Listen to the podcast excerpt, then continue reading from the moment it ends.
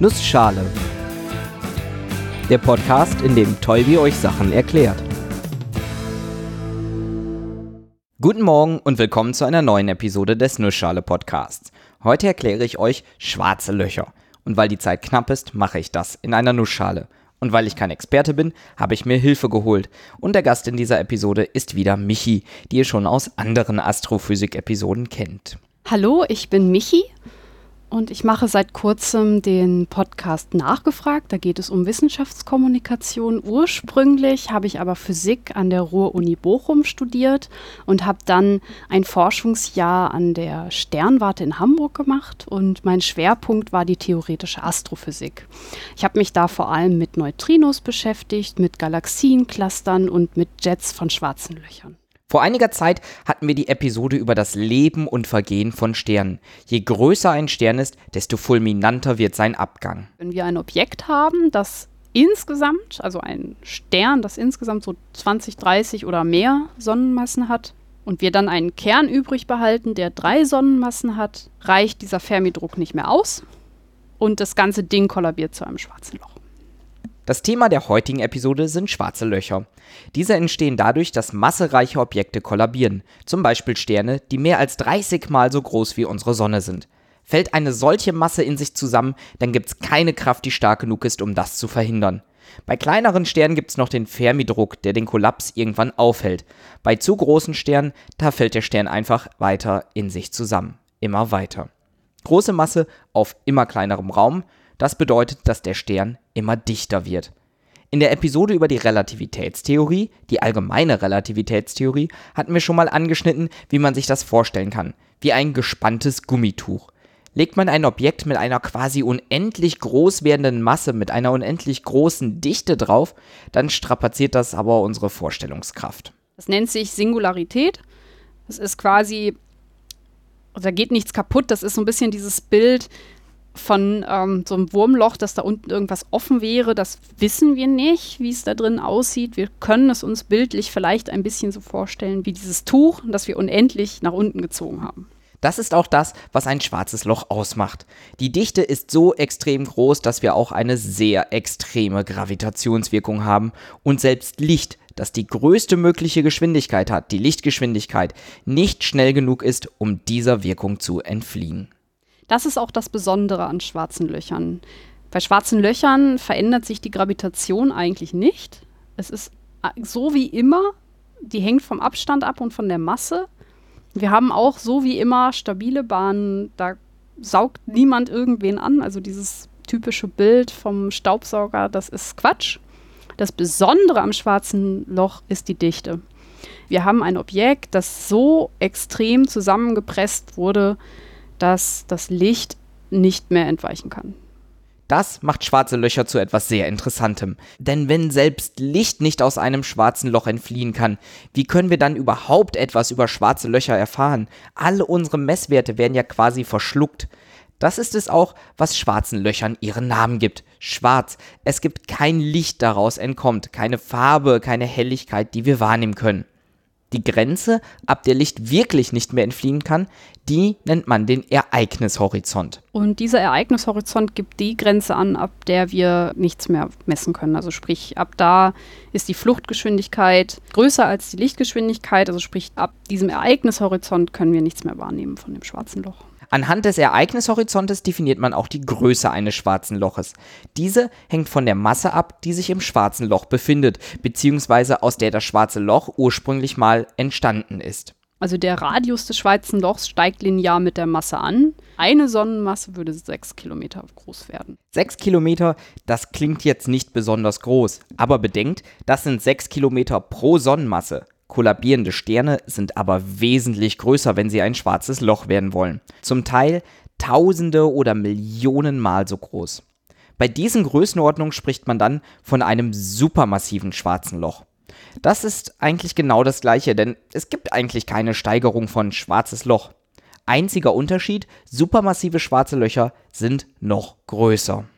Wir haben zum Beispiel M87 im Virgo-Cluster, das ist das, was wir jetzt gerade als Bild gesehen haben das ist größer als das Sonnensystem. Das Bild, das Michi erwähnt, das ist eine technische Meisterleistung, die Forschenden dieses Jahr gelungen ist. Aus Aufnahmen von mehreren Weltraumteleskopen in unterschiedlichsten Positionen auf der Erde konnte mithilfe aufwendiger Algorithmen ein Bild von einem schwarzen Loch aufgenommen werden. Eine beeindruckende Leistung, wie ich finde. Wobei ihr euch bestimmt fragt, was man denn darauf sieht. Naja, genau das, was man erwartet. Schwarz. Drumherum ist allerdings die sogenannte Aggregationsscheibe. Diese findet sich bei vielen schwarzen Löchern. Es ist so, dass auch in der unmittelbaren Nähe der schwarzen Löcher, sofern da Objekte waren, halt sich so eine Aggregationsscheibe bilden kann. Und aus dieser Scheibe kann immer wieder Material auf dieses schwarze Loch fallen. Das Interessante ist, dass in der Nähe eines schwarzen Loches dann diese Masse wirklich sofort in Energie umgewandelt wird und das Zeug zerrissen wird, zerstrahlt wird und halt ins schwarze Loch fällt und dann haben wir Massenzuwachs. Die ausgesendete Strahlung ist üblicherweise kein sichtbares Licht. Auf der Aufnahme von M87 hat man Radiowellen gemessen und diese durch Farben dargestellt. Durch diese Aufnahme erhofft man sich weitere Erkenntnisse über schwarze Löcher und vor allem auch über diese Aggregationsscheibe. Dort gibt es nämlich noch viele offene Fragen. Unter anderem auch zum Thema Jets. Jets sind gewaltige Strahlen, die meistens senkrecht zur Aggregationsscheibe vom schwarzen Loch weggeschossen werden. Sie bestehen üblicherweise aus Photonen und geladenen Teilchen. Wir laufen noch ein bisschen im Dunklen rum, woher die kommen. Wir wissen, dass sehr viele dieser schwarzen Löcher diese Aggregationsscheiben haben, die auch Jets haben. Aus denen können diese Jets gespeist werden. Es gibt die Theorie, dass Magnetfelder damit zu tun haben, aber was halt Fakt ist, ist, dass diese Jets sehr lang sein können, dass es sehr energetisch ist und dass halt Photonen und geladene Teilchen auf sehr hohe Geschwindigkeiten beschleunigt werden. Die Aufnahme kann uns damit helfen zu verstehen, wie solche Jets entstehen. Generell gibt es bei schwarzen Löchern noch viele offene Fragen und genauso viele Theorien, die man noch erforschen muss. Die supermassiven Löcher beispielsweise stellen uns vor Herausforderungen. Wir haben, ja, wir haben diese supermassiven schwarzen Löcher und wir wissen nicht, wie es sein kann, dass wir Objekte haben, die mehrere Millionen Sonnenmassen enthalten. Wir reden hier von Objekten, die irgendwie in der Zeit, in der es das Universum gibt, entstanden sein müssen. Unter der Annahme, dass ein schwarzes Loch aus einem kollabierenden Stern entstanden ist und dann nach und nach mehr Masse aufgenommen hat, dann reicht das nicht aus, um die gegenwärtige gewaltige Größe zu erklären. Eine Theorie beschreibt sogenannte Mikroschwarze Löcher, die schon sehr früh im Universum vorhanden waren. Man geht davon aus, dass eben diese kleinen schwarzen Löcher im Anfang des Universums entstanden sind und halt mit dafür gesorgt haben, dass wir heute diese großen, supermassiven schwarzen Löcher haben. Sprich, wir haben halt schon im frühen Universum kleine schwarze Löcher gehabt, die dann kollidiert sind und immer größer geworden sind. Da früher das Universum noch viel komprimierter war, hätten solche schwarzen Löcher auch die Möglichkeit gehabt, genug Masse anzusammeln, um heute ein supermassives schwarzes Loch zu werden. Diese mikroschwarzen Löcher sind auch das, was ganz theoretisch im CERN hätte entstehen können. Beim dortigen Teilchenbeschleuniger gibt es so große Energien, die durch atomare Zusammenstöße erzeugt werden, dass man gegebenenfalls ein solch extrem winziges schwarzes Loch hätte bekommen können. Diese kleinen schwarzen Löcher, die würden wir nicht bemerken. Sie sind nämlich winzig klein. Und die Wahrscheinlichkeit, dass sie mehr Masse anziehen würden, die ist auch winzig klein. Denn im Verhältnis zu einem solchen mikroschwarzen Loch wären selbst die Abstände zwischen Atomen extrem gewaltig. Ja, die Abstände sind aber auch wirklich alles sehr groß. Also wenn man sich so ein Atom mal anguckt, ähm, da ist sehr viel Leere drin. Also zwischen Proton und Elektron, da ist ganz viel leer. Das war, wie gesagt, zu Beginn des Universums anders. Heute wären diese mini-schwarzen Löcher aber kaum bemerkbar und gegebenenfalls sogar sehr schnell wieder verschwunden. Also es gibt die Theorie der Hawking-Strahlung.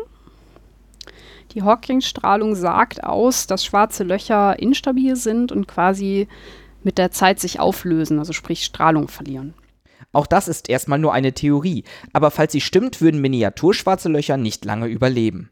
Die Hawking-Strahlung ist sehr komplex zu erklären und zu verstehen. Und ich gestehe mich selber damit etwas schwer zu tun. Trotzdem versuchen wir es mal, zumindest vom Grundkonzept her zu erklären. Das große Problem, was wir haben bei eigentlich allen äh, Objekten, die wir haben, ist, dass Gravitation und die andere große Theorie, nämlich die Quantenmechanik, noch nicht zusammenpassen. Hawking-Strahlung ist jetzt ein Versuch zu gucken, wie sich quantenmechanische Effekte am Rändern von schwarzen Löchern auswirken. Was wir dafür wissen müssen, laut Quantentheorie gibt es Quantenfluktuationen. Das bedeutet, dass im Vakuum Energieschwankungen auftreten können. Genau, wir haben immer kleine ähm, Quantenfluktuationen, wo virtuelle Teilchen entstehen können. Was passiert da genau? Im Vakuum haben wir ein Quantenfeld. Das ist die moderne Quantenmechanik, beschreibt alles durch Quantenfelder. In diesen Quantenfeldern, wenn wir jetzt eben ähm, nicht genau Null als Energie erreichen, haben wir immer wieder kleine Energieschwankungen. Jetzt haben wir ja bei Einstein gelernt, Energie ist ja sowas wie Masse. Das heißt, wir haben da eine kleine Masse. Und je nachdem, welche Energie wir haben, haben wir ein entsprechendes Teilchen. Die gesamte Theorie dahinter wird jetzt dadurch komplex, dass man noch die verschiedenen Bezugssysteme, also das innerhalb des schwarzen Loches und das außerhalb des schwarzen Loches, gesondert betrachtet. Das geht mir aber zu weit. Mir reicht es zu wissen, dass diese virtuellen Teilchen entstehen können und es durch deren Existenz so aussieht, als würde das schwarze Loch an Masse verlieren. Genau, das ist die vereinfachte Sicht. Also wenn wir jetzt zum Beispiel zwei virtuelle Teilchen haben, also die entstehen immer in so Paaren, Antiteilchen und Teilchen, die vereinfachte Sicht ist, dass jetzt eins dieser Teilchen in das schwarze Loch und das andere bleibt alleine über und fliegt weg. Ich glaube, das reicht dann auch erstmal. Nochmal ein Nussschälchen. Große Massen, mehr als 30 mal so groß wie die Sonne, kollabieren in ein unendlich dichtes Objekt, wenn sie sterben. Diese nennt man schwarzes Loch und die haben eine so große Gravitation, dass selbst Licht nicht entfliehen kann. Wir haben es geschafft, eine Aufnahme davon zu machen. Auf der sieht man unter anderem die Aggregationsscheibe, eine Scheibe aus Materie, die um das Loch kreist. Woher die kommt und vieles weitere in Bezug auf schwarze Löcher ist noch Gegenstand aktueller Forschung. Und damit bis nächste Woche.